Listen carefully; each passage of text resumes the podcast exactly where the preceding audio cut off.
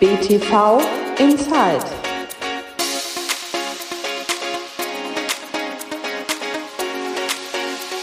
Und schon wieder ist es Dienstag und schon wieder ist es Zeit für BTV Inside, der Podcast des Bayerischen Tennisverbandes, der alle 14 Tage in allen üblichen Streaming-Portalen zu hören, zu abonnieren und einfach da ist, damit man Spaß hat und aus der Welt des Tennis informiert ist, spannende Leute trifft und spannende Themen hoffentlich offeriert bekommt. Mein Name ist Daniel Mücksch. Ich sage es immer wieder gerne, wer mich noch nicht kennt, es werden wahrscheinlich die meisten sein. Ich bin Redakteur beim Münchner Merkur und der TZ und beschäftige mich da mit der großen Welt des Tennis. Und selber habe ich auch relativ viel Tennis gespielt, aber nicht so viel und nicht so erfolgreich wie die meisten meiner Gäste, meiner Gesprächspartner und erst recht nicht so erfolgreich wie mein heutiger Gesprächspartner. Denn ich freue mich wirklich sehr, dass wir das erste Mal geschafft haben, einen Profi hier von der Tennis Space in Oberhaching direkt vors Mikrofon zu bekommen und mit ihm ein wenig zu plaudern und mit ihm die nächsten, naja, ich möchte mal sagen, vielleicht knappe Stunde zu verbringen. Deswegen sage ich erst einmal ganz herzlich Hallo zu Yannick Hanfmann. Ja, hallo Daniel, guten Morgen. Janik, ich freue mich wirklich sehr, dass das geklappt hat. Es ist, um die Zuhörerinnen ins Boot zu nehmen, noch relativ früh. Für Journalisten früh, Tennisspieler nehmen mich an, stehen oft ein bisschen früher auf. Wir haben hier kurz vor neun, Mitte August in der Tennis Space. Der Podcast kommt Ende August raus. Deswegen haben wir ein wenig Zeitverzögerung drin und können nicht immer auf die aktuellsten Nachrichten eingehen. Aber natürlich versuchen wir, die Nachrichten, die momentan gerade akut sind, aufzunehmen und ein wenig über sie zu plaudern. Ja, denn das ist ein wenig gute Tradition bei BTV Insight, dass wir zunächst einmal die Nachrichten besprechen, die gerade in der Welt des Tennis passieren und dann uns sehr intensiv mit unserem Gegenüber beschäftigen. Janek hat netterweise sofort zugesagt. Er hat mich aber natürlich auch ein bisschen unter Druck gesetzt und hat gesagt, aber nur wenn es ein spannendes und nicht so 0 auf 15 Interview wird. Und ich werde mir große Mühe geben und freue mich wirklich. Ich habe mit Janek äh, ein, zwei Interviews für Münchner Merkur auch gemacht und es war immer eine große Freude mit ihm, weil er wirklich ein Tennisspieler ist, der über die Welt des Tennis ein wenig hinausdenkt. Und um diese Rede gleich ein wenig ad absurdum zu führen, äh, wollen wir gleich über Tennis reden und wollen die aktuellsten Nachrichten ein wenig kurz besprechen, die passiert sind, wie das schon ein wenig gute Tradition äh, bei uns ist. Und da ist natürlich für alle Tennisfans die Tennis sehr intensiv verfolgen, aber auch nur so nebenbei. Natürlich hat es wahrscheinlich jeder gelesen, die dritte Knie-OP von Roger Federer. Da möchte ich Yannick einfach gleich mal direkt fragen, glaubst du, war es das für Roger? Ich glaube nicht, wie er jetzt die letzten ein, zwei Jahre bestritten hat, glaube ich, dass er schon nochmal unbedingt dieses, dieses Comeback haben will und nochmal für sich selber vielleicht noch das eine oder andere Ergebnis erzielen will, um dann zu sagen, hey, ähm, das war's für mich. Ich glaube, er ist einer, der, der dann klare Entscheidungen trifft und ich denke mal, dass er es auch uns mitgeteilt hätte. Wenn das jetzt die OP gewesen ist, die quasi seine Karriere beendet, dann denke ich mal, dann hätte er das vielleicht schon so kommuniziert. Vielen ist klar, äh, es wird nicht mehr so lang gehen und ich finde es sehr, sehr schade. Ich hoffe, dass er dann nochmal vielleicht als 40-Jähriger nächstes Jahr nochmal auf der Tour sein wird und äh, ein paar ausgewählte Turniere nochmal mitspielt ihn auf Turnieren zu sehen, ist ja unvergleichbar. Also ähm, ich habe jetzt dieses Jahr auch schon einige Turniere auf, auf einem hohen Level äh, mitgemacht. Ja, es ist halt nicht das gleiche, wie wenn Roger dabei ist. Und deswegen würde ich mich freuen, wenn er es für nächstes Jahr nochmal schafft. Ich glaube, er macht es nochmal und hoffe, dass ich ihn dann auch wieder sehen kann. Aber die dritte Knie-OP am gleichen Knie ist schon heftig, oder? Was sagt da das Sportlerherz? Ja, kann ich zum Glück nicht jetzt irgendwie von, von Erfahrung reden, dass ich das hatte, aber ich stelle ich mir nicht schön vor. Und ähm, ja, also ich, ich weiß nicht genau, er hat ja auch nicht wirklich gesagt, was genau da das Problem ist, wie groß die OP ist. Und deswegen hoffe ich es mal, dass es nur ein kleinerer Eingriff ist und das dann wieder packt für, für nächstes Jahr. Wie schwer ist denn dann die Phase? Mit Verletzungen kennst du dich ja leider auch ein wenig aus. Auch viele Hobby-Amateursportler kennen sich damit aus. Aber wahrscheinlich ist es für dich als Profi schon anstrengend, einsam und teilweise ein bisschen öde, möchte ich es mal vielleicht nennen. Dann diese Phase nicht auf dem Platz, sondern sich wieder körperlich in, in Schuss bringen, Muskelaufbau und diese ganzen Sachen. Ist es da schwierig, sich zu motivieren? Ich glaube, das ist, das ist ganz, ganz unterschiedlich. Ich meine, Roger hat eine Familie, ähm, der hat vier Kinder und ich glaube nicht, dass es öde ist für ihn. Ich glaube eher, dass er da mit dem Zeitmanagement gut ja, das gut managen muss, weil ja, du, wenn du älter wirst, dann ist die ähm, Regenerationsphase eben ein bisschen verlängert. Das ist nicht mehr so, wie wenn du Anfang 20 bist und sagst, ja, gestern äh, richtig gut geknüppelt, heute geht's wieder. Ähm, das ist vielleicht als 40-Jähriger, das kann ich, ich bin jetzt, dieses Jahr werde ich 30, also ich bin so vielleicht dazwischen. Aber ich weiß mittlerweile auch, die Regenerationsphase, die ist nicht mehr ganz so wie früher. Und ähm, da muss er wahrscheinlich einfach ein bisschen gucken, okay, ähm, wie viel kann er reinpacken in den Tag, wo er auch sich um seine Familie kü äh, kümmern muss. Aber das hat Roger, glaube ich, wie kein anderer in den letzten Jahren bewiesen, dass er das richtig gut kann.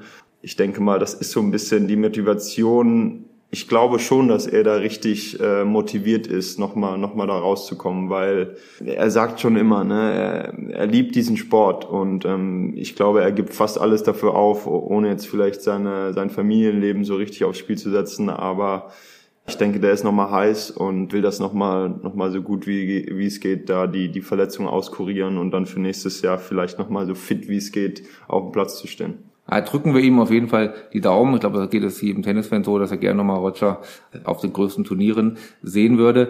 Ähm, momentan sportlich ist natürlich alles im Zuge der Vorbereitung für die US Open. Masterfinale, wie gesagt, wir nehmen Mitte August aus, war letzten Sonntag. Medvedev gegen Opelka mit einem relativ klaren Sieg für Medvedev. Was ich mich gefragt habe, Rayleigh Opelka, natürlich sehr überraschend, äh, dass er da äh, ins Finale gekommen ist. Ähm, überrascht dich sowas dann auch, so einen Namen da zu sehen? Oder sagt man da schon, ja, aber ähm, so jemanden zugetraut habe ich es ihm? Hm, schwierig zu sagen. Ich habe das Spiel verfolgt. Ich habe, es war hier relativ spät. Ich habe äh, den ersten Satz gesehen und dann bis Mitte zweiter Satz, wo dann äh, Medvedev schon einen Break vorhatte. Und ich habe natürlich, ich verfolge das. Ne? Ich, ich, ich war jetzt leider nicht dort. Ich würde gerne mal dort spielen. Ähm, ich habe viele gute Sachen über das Turnier gehört, ähm, aber ich habe das Turnier verfolgt. Und Riley, ich habe tatsächlich auch ein Match von ihm in, in, gegen Lloyd Harris gesehen und das hat er eng gewonnen ja, das ist ein, das ist ein Aufschläger, gegen den du nicht gerne spielst einfach, ne? Und ich glaube, da sind ein paar Sachen zusammengekommen. Erstmal musst du immer so ein bisschen Glück haben, wenn du die Tiebreaks gewinnst. Ähm, er hat viele enge Matches gewonnen und hat sich dann, glaube ich, im, im Laufe der, im Laufe der Woche einfach so da reingespielt. Und wenn, wenn so ein, so ein unglaublich starker Aufschläger auch noch zu seinem Rhythmus im, auf der, auf der Grundlinie findet, weil ich habe dann viele, viele Situationen gesehen, wo, wo man ihm nicht, eigentlich nicht so zutraut. Okay, er hat sich, er hat sich gut bewegt, er hat teilweise die Rallyes auch ganz gut mitgespielt, er hat viel den Slice eingesetzt auf der Rückhand, wo er normalerweise ein bisschen limitiert ist. Und die Vorhände haben halt teilweise geknallt, ne? Und ähm, man hat auch im, im Match gegen Tsitsipas gesehen, wenn der gut serviert, dann ist es eben sau schwer, ihn zu retournieren und vor allem er spielt auch gut Surf-Volley. Es ist natürlich ein bisschen sowas wie eine Überraschung, aber ähm, ohne jetzt die Bedingungen vor Ort zu kennen, hat das sehr gut für ihn gepasst und dann ja, dann ist es halt so. Und dann sieht man aber auch wieder, was Medvedev für Qualif äh, Qualitäten hat. Der steht dann am Zaun hinten und ähm, gibt dem Riley so ähm, das Gefühl, hey, du musst hier Asse servieren, weil jeden Aufschlag, an dem ich drankomme, den spiele ich rein und dann wird's unangenehm für dich. Und deswegen war es dann so vielleicht so ein klares Ergebnis. Medvedev vielleicht auch mit dem kleinen Vorteil, da im Halbfinale gegen Isner gespielt hat, also so ein ähnliches Spiel nochmal hatte und den hat er auch 2 2 geschlagen. Also Medvedev einfach immer wieder faszinierend zu sehen. Ähm, ich schaue ihm sehr, sehr gerne zu. Ähm, spielt mega unorthodox, aber hat so ein Spiel, das halt einfach anders ist. Deswegen ist es auch schön. Schön, dass wir ihn haben. Ich habe selber noch nicht gegen ihn gespielt. Ich glaube, er kann einem das Leben sehr, sehr schwer machen. Aber ja, Riley tolle Leistung und Medvedev einfach weiterhin sehr, sehr stark auf Hartplatz.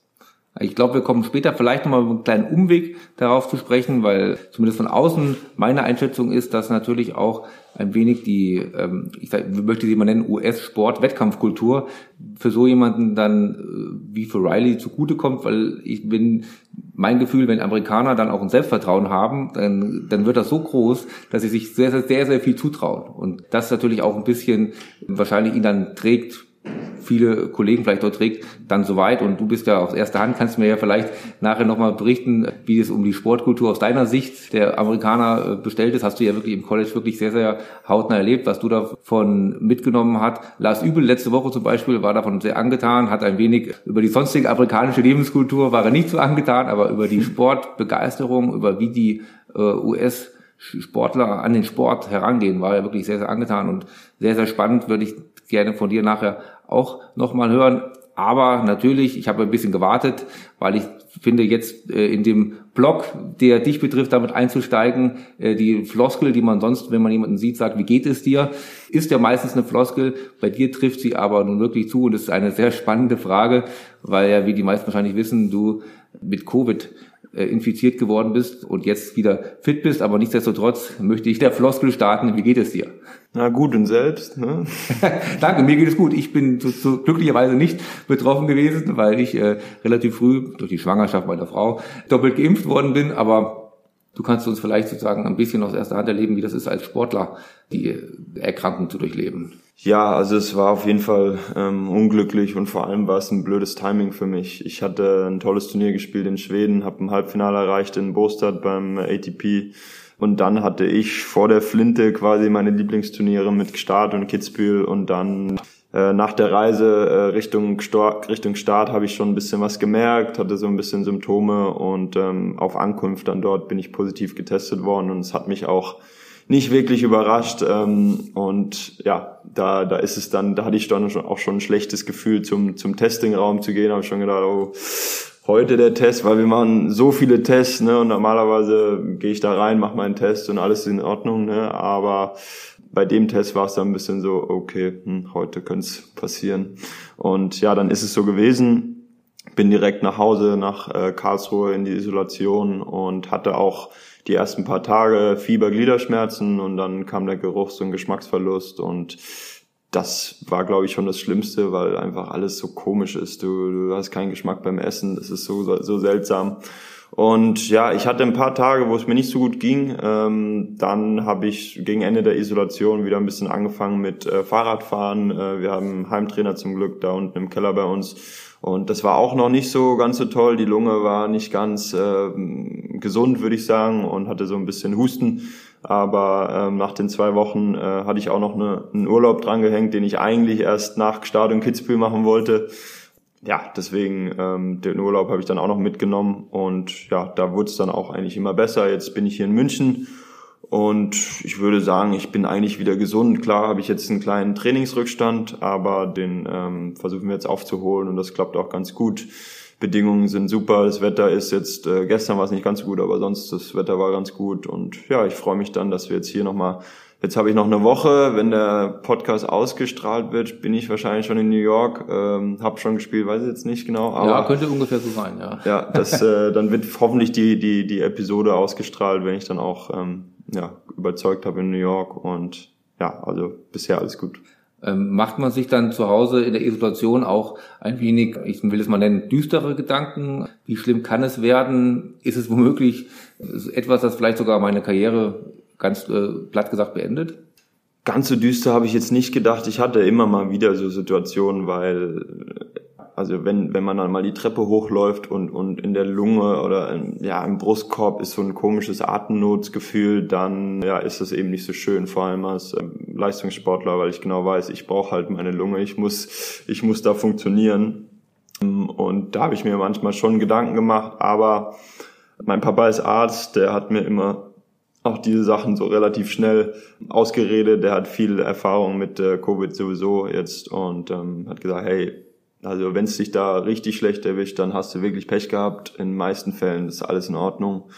Ja, dann, dann war es auch so. Das hat man relativ schnell gemerkt, dass es zumindest immer besser wurde. Und sobald ich gemerkt habe, okay, das wird besser, habe ich mir eigentlich auch klar, okay, das, das überstehe ich, das passt schon. Und ähm, so ist dann auch gekommen. Aber wahrscheinlich war es zumindest ein anderes Gefühl von von einer Verletzung, Schrägstrich Krankheit zurückzukommen. Das, das bist du ja gewohnt, wie, ja. wie, wie so gut wie jeder Profisportler, dass man sich da zurückkämpft. Aber wahrscheinlich, so, nehme ich es zumindest an, fühlt man sich ein bisschen machtloser, als wenn, ich sage mal, man Muskelfaserriss hat oder, oder etwaiges.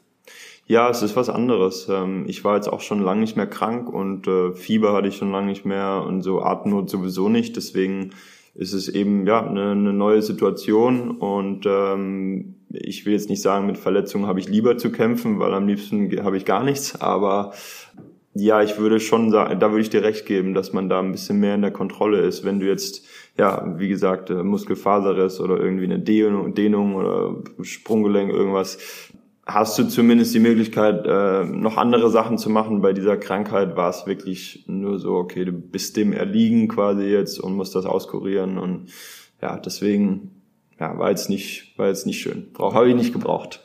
Jetzt hast du da, dafür, wenn man mal was ganz, ganz kleines Positives sehen möchte, natürlich die äh, natürliche Impfung, möchte ich es mal nennen. Und äh, wahrscheinlich ist es für dich auch bei den Turnieren jetzt einfacher. Oder ist die Testung, spielt das für die Testung keinerlei Rolle, wie oft du jetzt getestet wirst oder äh, Ein- und Ausreise sind die identisch, als wenn du nicht geimpft und nicht genesen wärst? Ich glaube, wir sind jetzt relativ gleichgestellt mit so, ähm, oder ich bin jetzt mit, mit geimpften Personen, allerdings ähm, im normalen Leben jetzt in Anführungsstrichen, äh, ich glaube, gilt das für sechs Monate.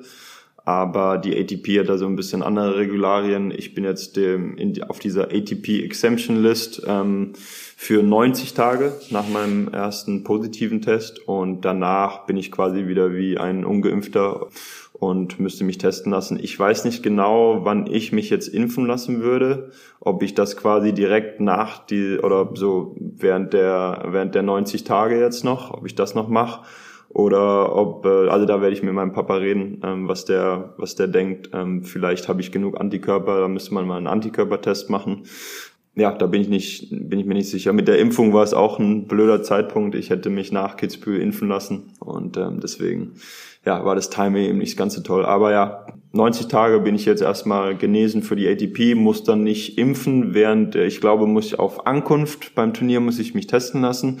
Aber dann ist es normalerweise immer im Dreitagesrhythmus und da bin ich dann ähm, raus. Das muss ich nicht machen.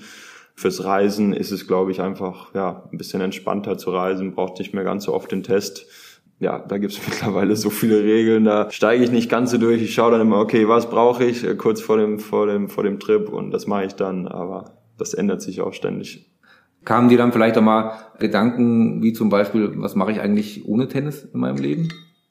Mm, nee, äh, gar nicht. Also ähm, da bin ich vielleicht auch tennisverrückt genug, um zu sagen, ey, selbst in meiner Isolation habe ich habe ich es leider nicht geschafft, auch mal für eine Woche vielleicht die Ergebnisse mal wegzulegen, äh, kein Tennis zu schauen und habe mir vielleicht eigentlich äh, so gedacht, okay, jetzt hast du zwei Wochen Isolation, vielleicht mal eine Woche ein bisschen weniger Tennis oder so, aber das, das schaffe ich nicht. Ähm, dafür macht mir der Sport zu viel Spaß. Ich schaue es auch viel zu gerne dafür. Zu dem Zeitpunkt kam auch Olympia. Ich habe da Sascha Zverev zugeschaut, wie er, wie er Gold geholt hat und das war jetzt auch nicht schlimm dazu zu schauen, dass ich jetzt nicht spielen konnte. Natürlich, also das wäre natürlich die nächste Frage gewesen, ganz klar natürlich. Wie, ja, wie bitter süß die Erfahrung gewesen ist, dazu zu gucken. Ja, vor allem, weil es eben eng war bei mir. Kohlschreiber mit Protected Ranking auf 96 gelistet, ich war 98, deswegen für zwei Ranking-Spots äh, nicht bei Olympia gewesen, das war ein bisschen bitter. Aber nichtsdestotrotz, ja, ich habe dann gerne zugeschaut und habe auch einen Kohli zugeschaut gegen Tsitsipas. Und deswegen, Tennis ist ja, präsent bei mir und ähm, da habe ich mir auch nicht wirklich äh, überlegt, okay, was jetzt ohne Tennis sein könnte. Was Tennis natürlich ist, es ist ein Weltzirkus, der sozusagen um die Welt reist, wo man jedes jede Woche bei einem anderen Turnier in der ganzen Welt aufschlägt. Ich, vor kurzem habe ich eine, eine, längere Geschichte mal gelesen über Sebastian Vettel in der Formel 1, der sich da auch viele Gedanken drüber macht. Formel 1 natürlich aufgrund, dass es ein Motorsport ist, nochmal, vielleicht hat er mehr, nicht Probleme, aber zumindest mehr Ansatzpunkte, wo man das vielleicht kritisch sehen könnte. Jetzt ist natürlich auch mit ökologischem Fußabdruck und die Fliegerei die immer kritischer gesehen wird, da musst du ja, da kannst du ja dich ja gar nicht gegen wehren, oder? Dass du jede Woche in ein Flugzeug steigst und um die Welt reist, um deinen Beruf ausüben zu können. Ja, das, das wird auch immer präsenter, klar, in der ganzen Gesellschaft sowieso und jetzt auch in unserem Sport. Also wir versuchen da immer, also die Turniere vor allem versuchen da die, die Schritte einzuleiten, um, um halt Kleinigkeiten zu verbessern. Ja, das, das fängt an beim, beim Bespanner, ähm, die jetzt nicht mehr die Plastikhüllen um die Schläger haben oder kleine Gummis eben, die um die Schläger gewickelt werden. Ja, es wird auch nicht mehr gemacht. Die Balldosen werden verändert. Also Wasser und so vor Ort wird auch verändert, jetzt nicht mehr so viel Plastik. Ja, da versucht man so Kleinigkeiten zu machen. Im Großen und Ganzen brauchen wir uns nichts vormachen. Unser Sport, wir, wir reisen viel zu viel rum. Ich hätte nichts dagegen, wenn der Kalender ein bisschen angepasst wird, so dass man vielleicht für längere Zeit regional agiert und dann vielleicht irgendwie zum nächsten Kontinent weitergeht. So ein bisschen so eine Art Zirkus. Wir sind von, von, von Ende Dezember bis äh, Ende November sind wir auf dem Kalender. Ja, das ist nicht optimal, absolut, äh, keine Frage. Und bei der Formel 1 kann ich mir das auch vorstellen. Die haben auch einen relativ vollen Kalender, ne? Ja, ja. genau. Und ähm, bei denen ist es so, dass die vielleicht auf die auf den auf die E-Series umstellen, ne? Aber ja, Motorsport soll doch dann trotzdem irgendwie laut sein.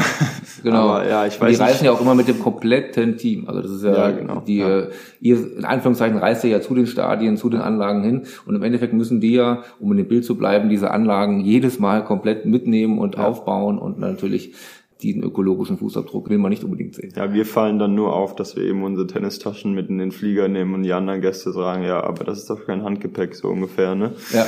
Also ich, ich, ich wünschte mir da auch, dass da vielleicht ähm, vor allem vom Fliegen her, dass der Kalender so ein bisschen angepasst werden könnte. Aber das ist schon so eingefahren. Ich, ich weiß ungefähr den Kalender schon, ne? Und, und da sieht man halt immer, okay, es geht halt auf der ganzen Welt immer rum und ja, wenn du halt am, im Januar anfängst mit Australien und dann danach ist die, die Serie ein bisschen in Europa und ein bisschen in Südamerika, ja, das ist einfach, weiß ich nicht, das, ob das sein muss. Ne? Ähm, wir machen das mit, weil es einfach so ist. Ne? Und ich als Spieler, der jetzt äh, um die um die 100 steht, ich freue mich, wenn ich äh, Möglichkeiten habe, auf hohem Level da Turniere zu spielen. Und dann reise ich natürlich auch dahin, ist ja klar. Ja, aber ob das die, die beste Lösung ist fürs Tennis an sich, weiß ich nicht nimmst du es dann mit ins Private auch die Gedanken? Zum Beispiel, du hattest ja eben deinen geplanten Urlaub angesprochen. Legst du den dann anders? Sagst du dann, nee, da muss ich nicht schon wieder fliegen? Einmal, weil ich einfach so grundsätzlich genug geflogen bin, aber auch, weil ich mein, ich möchte es nochmal, muss ich nochmal den ökologischen Fußabdruck erwähnen, dass ich da ein bisschen drauf achte oder sagst du, nee, ich habe so wenig Urlaub, da kann ich jetzt auch, da kann ich jetzt wirklich keine Rücksicht drauf nehmen. Ja, da muss ich ehrlich sagen, da gucke ich, okay, dass es nah ist, aber wenn es ein Flug ist, dann ist es ein Flug weil so viel Zeit habe ich leider nicht. Ich habe äh, meistens so eine Woche. Ich war jetzt diesmal in Spanien und ähm, ja, das äh, da mache ich es dann zumindest so, dass ich den den Fußabdruck, das kann man online äh, mittlerweile ganz gut errechnen und auch dann ähm, ausgleichen. Ja, das ist vielleicht ja so ein, so, ein, so, ein, so ein Tropfen aus dem heißen auf dem heißen Stein, aber naja, Letztes Jahr bin ich mit dem Auto dann in Urlaub gefahren. Das ist vielleicht ein Ticken besser als Fliegen, aber jetzt auch nicht das Wahre. Trotzdem ähm, finde ich, ist es dann schwierig, weil einerseits will ich einen, einen schönen Urlaub haben, ne? andererseits ähm, ist es jetzt nicht immer optimal zu fliegen und zu reisen für so Kurztrips. Aber ja, wir haben auf der Welt eben so viele, so viele schöne Flecken, die ich auch noch ein bisschen sehen will. Nicht jetzt im Rahmen von einem Tennisturnier, sondern eben auch privat.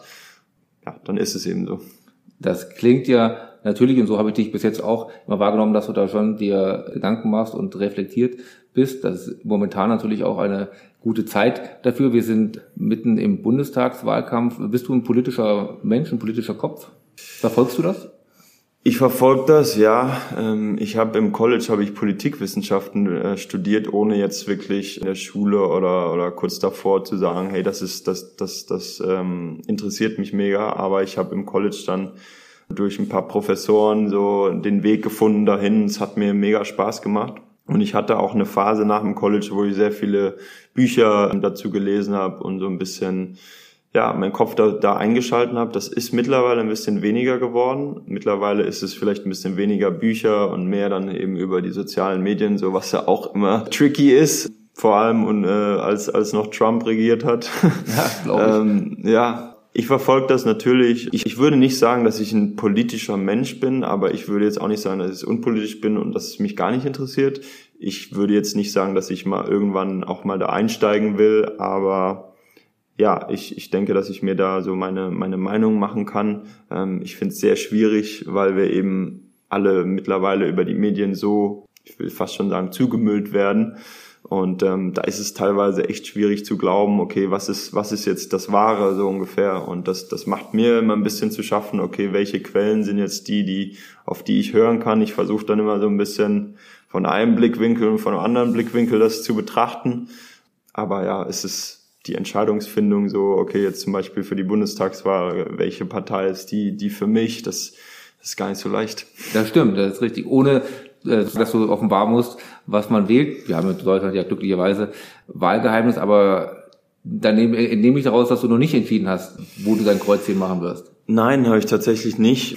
Der Valomat kommt bald raus. Genau. der, hilft, der hilft ja immer ein bisschen. Ich glaube Anfang September oder sowas. Ähm, damit werde ich mal rumspielen und dann werde ich mal schauen, was da rauskommt. Ich bin mal gespannt. Also ich werde nicht im extremen Spektrum landen. Ich werde eher sowas wie was Gleichmäßiges sein, was eher in der Mitte ist vielleicht und ähm, vielleicht ein bisschen auf, auf Nachhaltigkeit, vielleicht so ein bisschen eher in die grüne Richtung heutzutage, glaube ich, da sagt jeder so ein bisschen, meine Eltern sagen meistens, ja, das, das kleinste Übel musst du wählen und so. Das ist dann ein bisschen die negative Richtung in, in die Politik, aber ja, manchmal muss man das eben so für sich ausmachen. Ne? Dann bist du ja, obwohl du ja Politikwissenschaften in den USA studiert hast, aber genauso in Deutschland wo du ja jetzt auch wieder lebst, zu Hause? Oder wenn du dir jetzt aussuchen kannst, bist du dann eher in der amerikanischen Politik zu Hause oder würdest du sagen, nee, dann orientiere ich mich eher Richtung Heimat? Zu Hause weiß ich jetzt nicht, ob ich in irgendeiner Politik bin, aber die amerikanische Politik unterscheidet sich halt so ein bisschen, weil sie so ein bisschen mehr, vor allem unter Trump, ne, ähm, so ein bisschen mehr polarisiert. In Deutschland ist es eher nicht ganz so eine Art Show. In Amerika habe ich immer das Gefühl, dass es sehr viel Inszenierung ist, ähm, sehr viel so pompöser und deswegen ist es so eine Art Entertainment, vor allem bei, bei Trump jetzt zum Beispiel. Da, da hat man jeden Tag irgendwie was, was, was gehört, wo man schmunzeln musste oder sowas. Ähm, ich, ich sehe das dann auch immer so ein bisschen wie mit einer Prise äh, Humor dann, was, was da passiert. Und in Deutschland ist das eben viel seriöser und ähm, ich denke mal, Politik sollte normalerweise seriös sein, deswegen ähm, ist da USA eben ein bisschen lustig. Ja, ähm, ich denke, ich, ich verfolge beides, ja, aber, aber USA ist ja immer ein bisschen, ähm, sage ich mal, interessanter, weil es eben in die Richtung Entertainment geht und ja, für Entertainment sind wir eben alle so ein bisschen mehr gemacht. Kannst du noch mal kurz beschreiben, wie dein Weg gestartet ist in den USA, wie du dann ans College gekommen bist? sehr früh, ich glaube zehnte, elfte Klasse, also ich hatte noch 13 Jahre Abi, zehnte, elfte Klasse hatte ich schon ein Umfeld bei mir in Karlsruhe, wo einige Spieler aufs College gegangen sind, äh, auch Trainingspartner. Ja, das, die haben halt auch relativ ähm, gut berichten können, okay, wie es da ist und, und wie der Prozess äh, aussah und ja, ich war da, ich war da ähm, sofort jetzt nicht Feuer und Flamme, aber ich war ja sehr überzeugt, dass das für mich auch ein guter Weg sein könnte. Allerdings war immer noch so in meinem Kopf immer so ein bisschen, hey, ich will ja eigentlich sofort Profi werden. Ich wollte unbedingt Profi werden. Und wenn man so ein bisschen jünger ist, dann ist man manchmal auch zu sehr von sich überzeugt. Und das war bei mir auch so. Ich habe eigentlich gedacht nach dem Abi, hey, ich könnte es, könnte es doch auch probieren.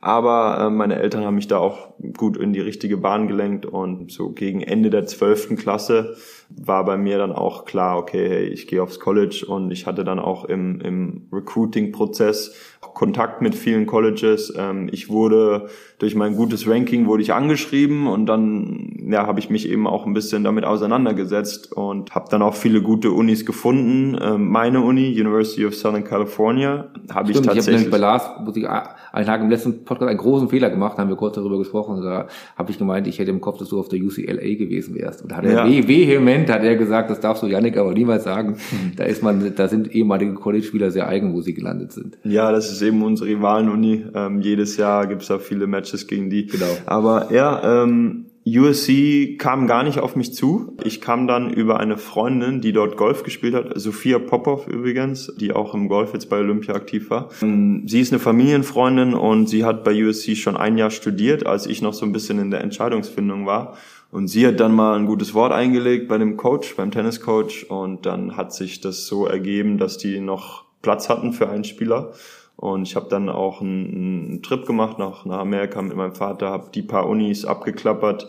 Es war Ohio State, UCLA, USC und dann am Ende gedacht, hey, ich will unbedingt zu USC. Das hat mich am meisten beeindruckt und ähm, bin ja super happy, dass ich das gemacht hat. Es waren vier unglaublich tolle Jahre, die haben mich wahnsinnig geprägt auch äh, und ich glaube, dass ich ohne die vier Jahre jetzt nicht da wäre, wo ich jetzt bin. Ja, deswegen war ein toller Schritt für mich. Wir wollen jetzt gar nicht auf die einzelnen Erfolge im College zu sehr eingehen. Ich glaube, du hast ja Ja, doch, ich habe zweimal die Meisterschaft gewonnen. Ich würde sagen, du hast glaube ich einige Rekorde gebrochen, glaube ich, also oder warst zumindest kurz dabei. Also man liest sehr sehr viel Positives von dir äh, sportlich aus der College-Zeit und dann nehme ich an, dass du die auch vor allem sportlich also nicht nur sportlich, natürlich auch für die persönliche Entwicklung, aber auch sportlich sehr in positiver Erinnerung hast. Ist es dann im Endeffekt besser sportlich gelaufen, als du gedacht hast, als du damals angefangen hast? Oder hast du gedacht, nee, so könnte es schon laufen? In Amerika merkst du sofort, was, was Sport für einen Stellenwert hat. Ja, und das, das ergreift dich auch selber. Ne? Du willst dafür deine Uni dein Bestes geben und du wirst, wirst äh, USC auf der Brust quasi immer, wirst, wirst die, die Uni so, so gut wie, wie es geht vertreten. Ähm, viele Leute kommen zum Schauen, äh, selber schaut man verschiedene Sportarten an und ja, das ist einfach ein Trubel, den, den ich nicht kannte. Ja, und äh, in Deutschland ist das eben, gibt's diesen Unisport nicht ganz, ne, gibt's auch, aber jetzt nicht in, in dem Ausmaß. Und wie viel Geld da auch drin steckt, äh, vor allem beim Football und Baseball, Basketball.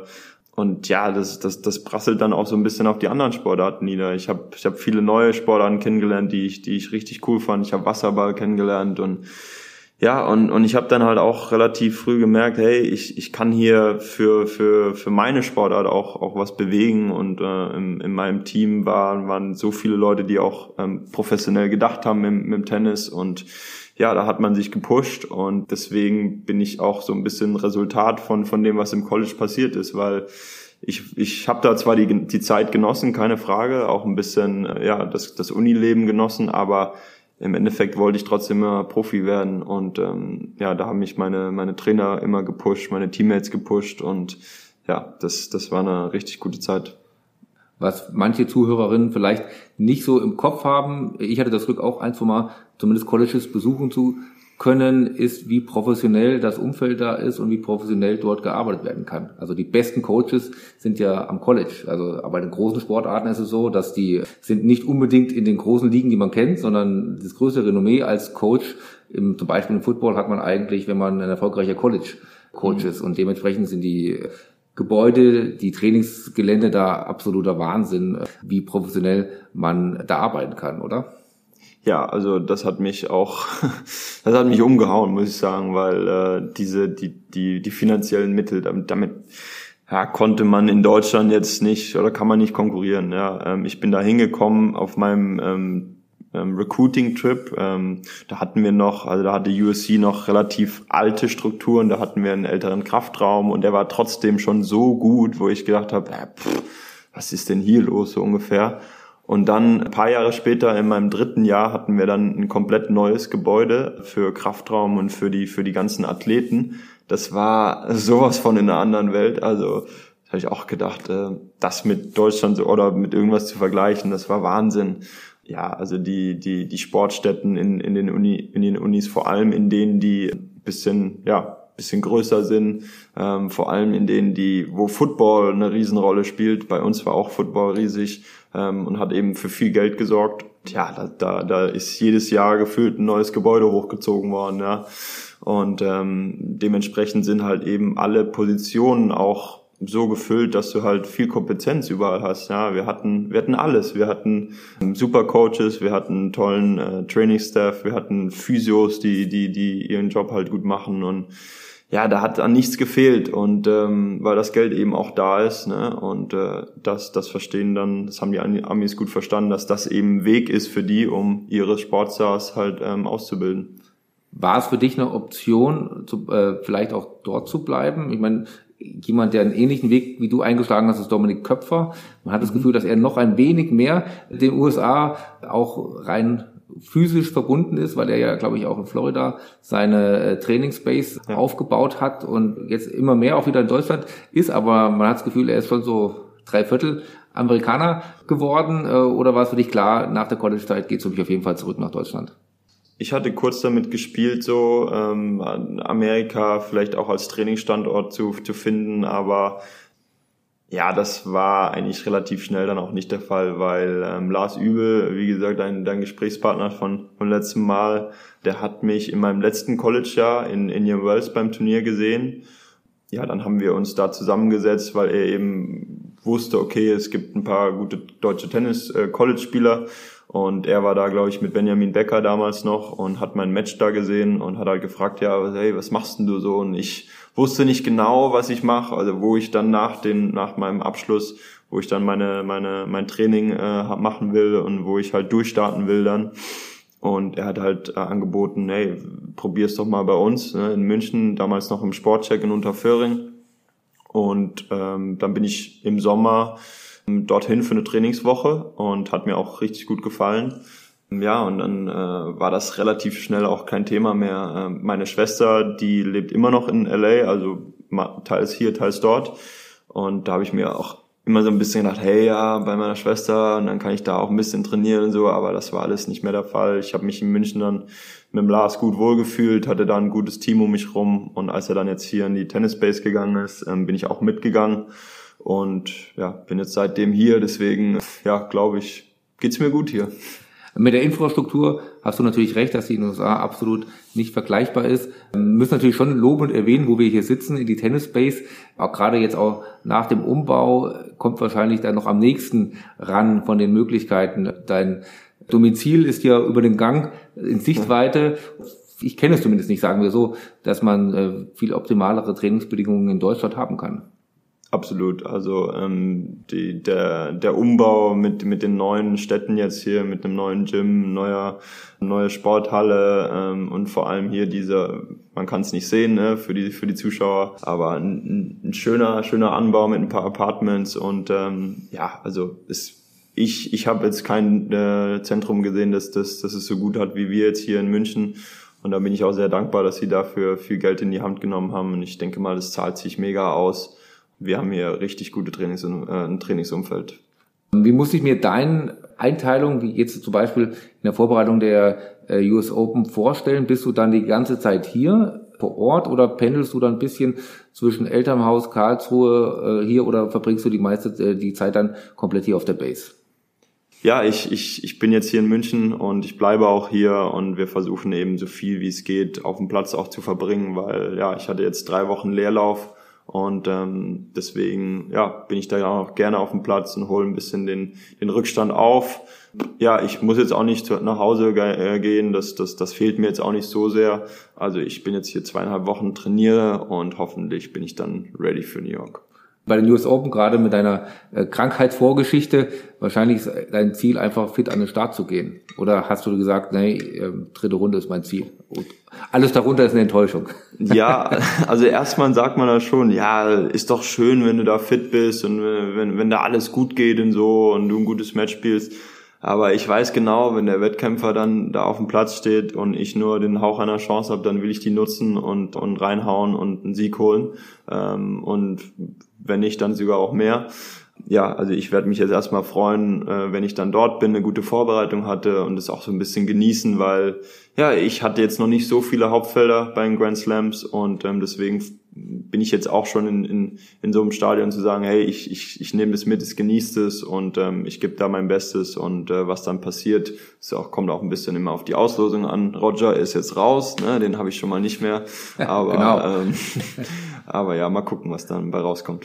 Es gibt nicht wenige, die dich ab und zu mal begleiten und beobachten, die sagen, aber eigentlich ist das nicht das Ende der Fahnenstange, was deine absolute, was, was, was deine momentane Ranking-Position angeht. Ich erinnere mich, äh, live gesehen habe ich, glaube ich, ein Spiel von dir bei den äh, BMW Open gegen Sascha vor zwei, drei Jahren, das glaube ich ganz knapp verloren hast und auch immer wieder wirklich gegen die absoluten Top-Leute sie hast, äh, teilweise ja auch bezwungen hast. Fühlst du dich denn von deiner Leistungsstärke wiedergegeben von deiner aktuellen Ranglistenposition?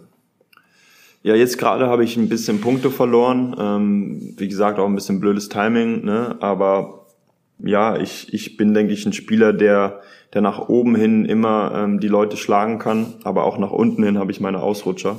Ich würde jetzt sagen, dass ich nicht so ein konstanter Spieler bin, der immer so seine Leistung abruft, aber eben dann vielleicht nach oben hin auch nicht wirklich rankommt.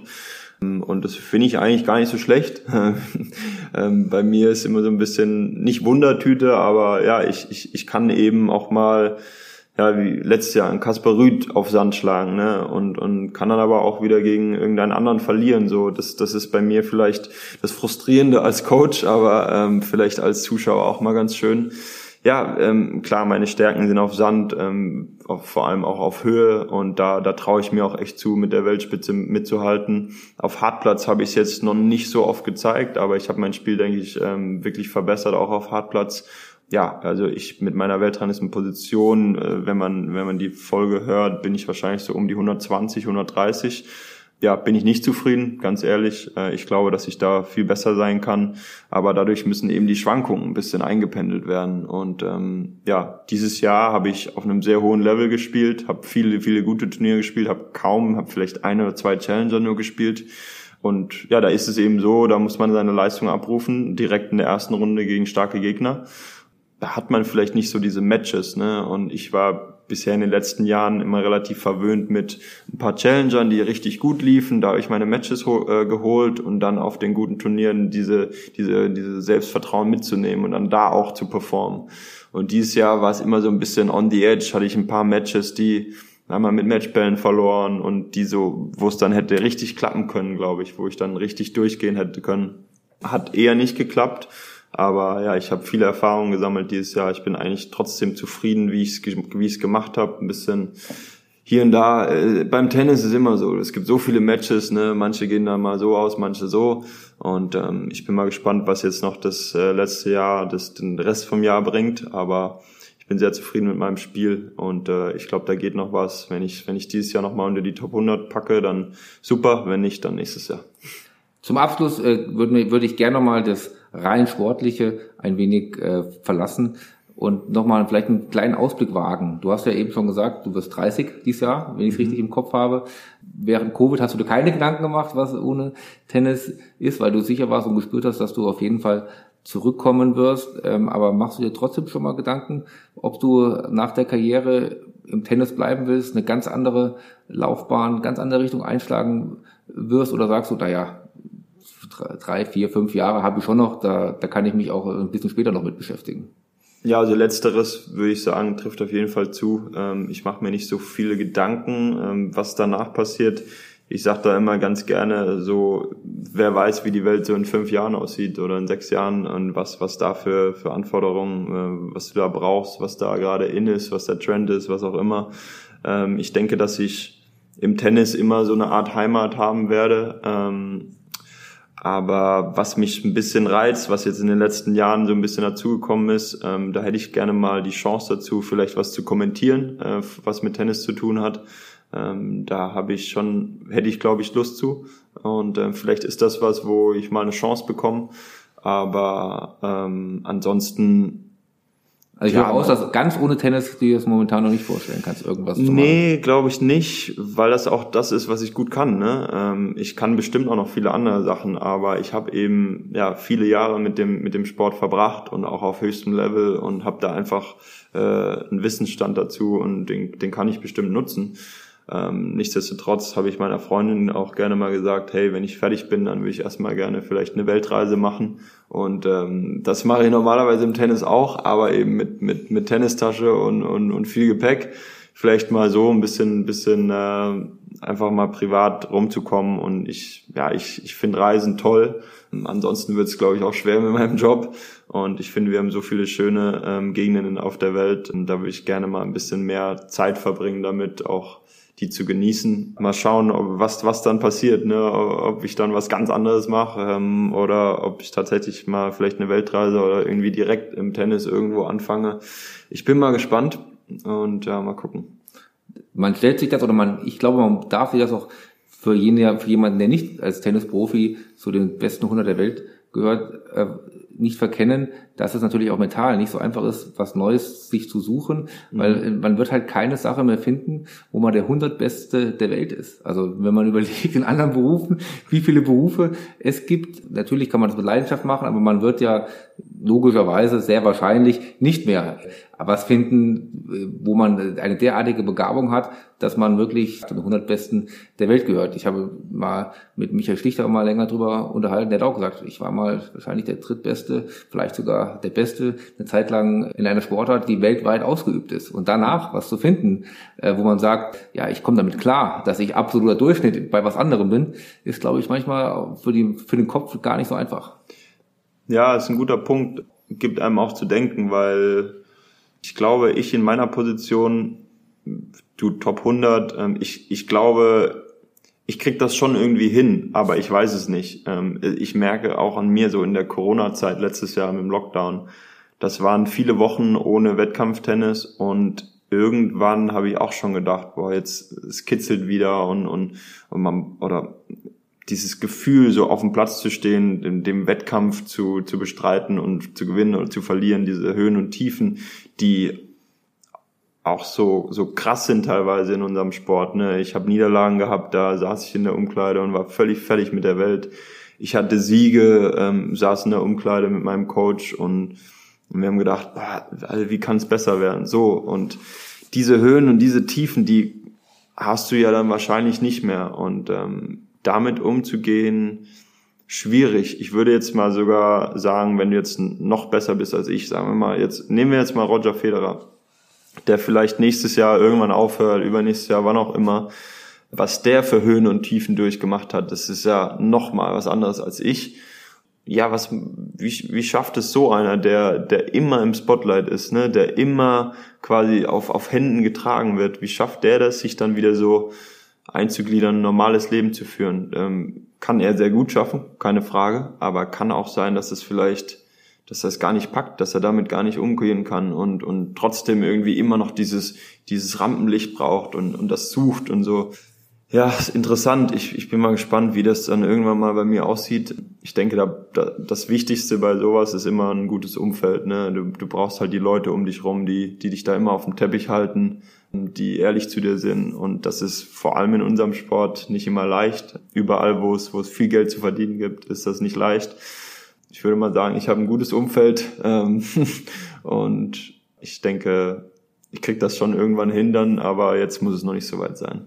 Ja, das ist ein sehr spannender Punkt können wir nicht mehr jetzt ausführlich zu reden, äh, drüber reden, sonst würde es, glaube ich, die Stunden, mehrere Stunden sprengen. Aber ich glaube halt auch, dass man im Sport bis jetzt viel nach der Karriere auf das Abtrainieren der Muskeln, auf das Abtrainieren des Herzmuskels hm. Wert gelegt hat, was natürlich eine rein physiologische Notwendigkeit ist, aber man auch absolut noch mehr Wert darauf legen muss, dass man auch den Kopf abtrainieren sollte.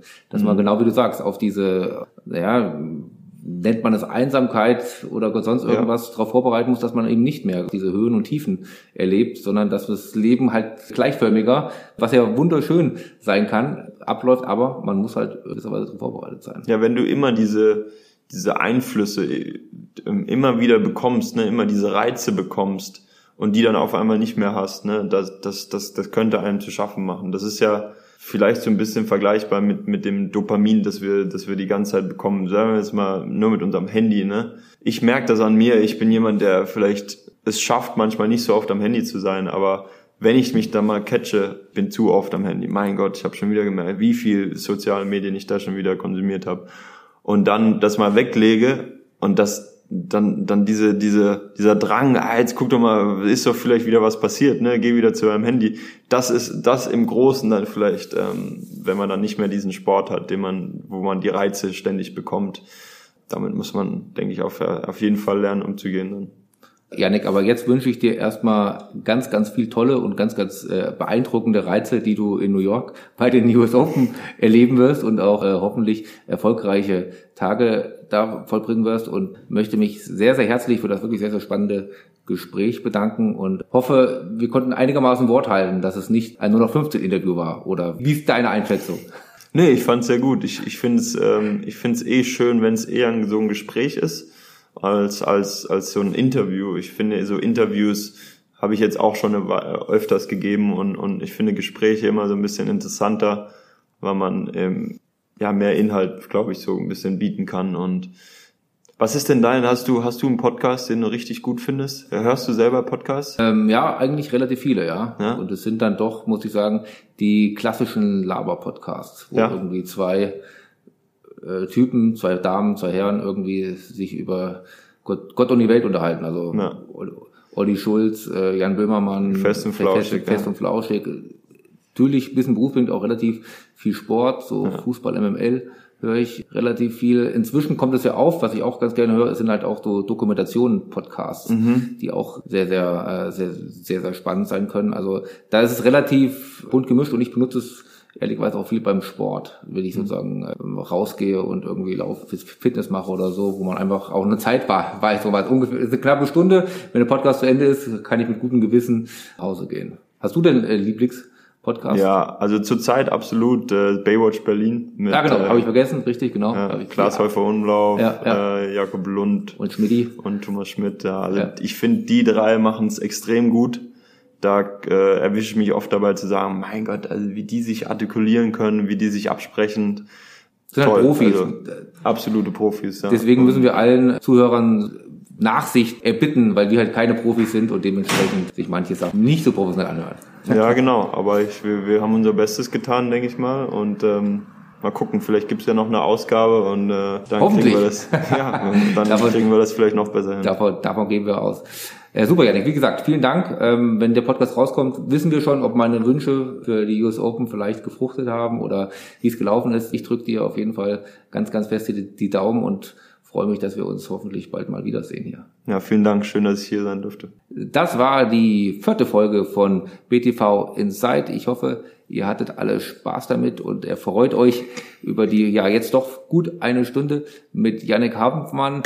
Mir hat es wirklich sehr, sehr großen Spaß gemacht und fast ein bisschen noch mehr würde ich mich freuen, wenn ihr unseren Podcast über die üblichen Streaming-Portale wie Spotify, Apple Podcast und Co. abonniert, eine Bewertung hinterlasst oder einfach Spaß beim Zuhören habt. Ich freue mich auf das nächste Mal und sage Tschüss.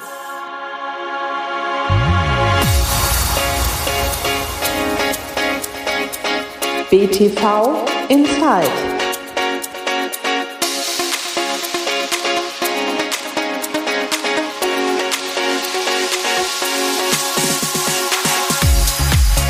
Inside. BTV Inside.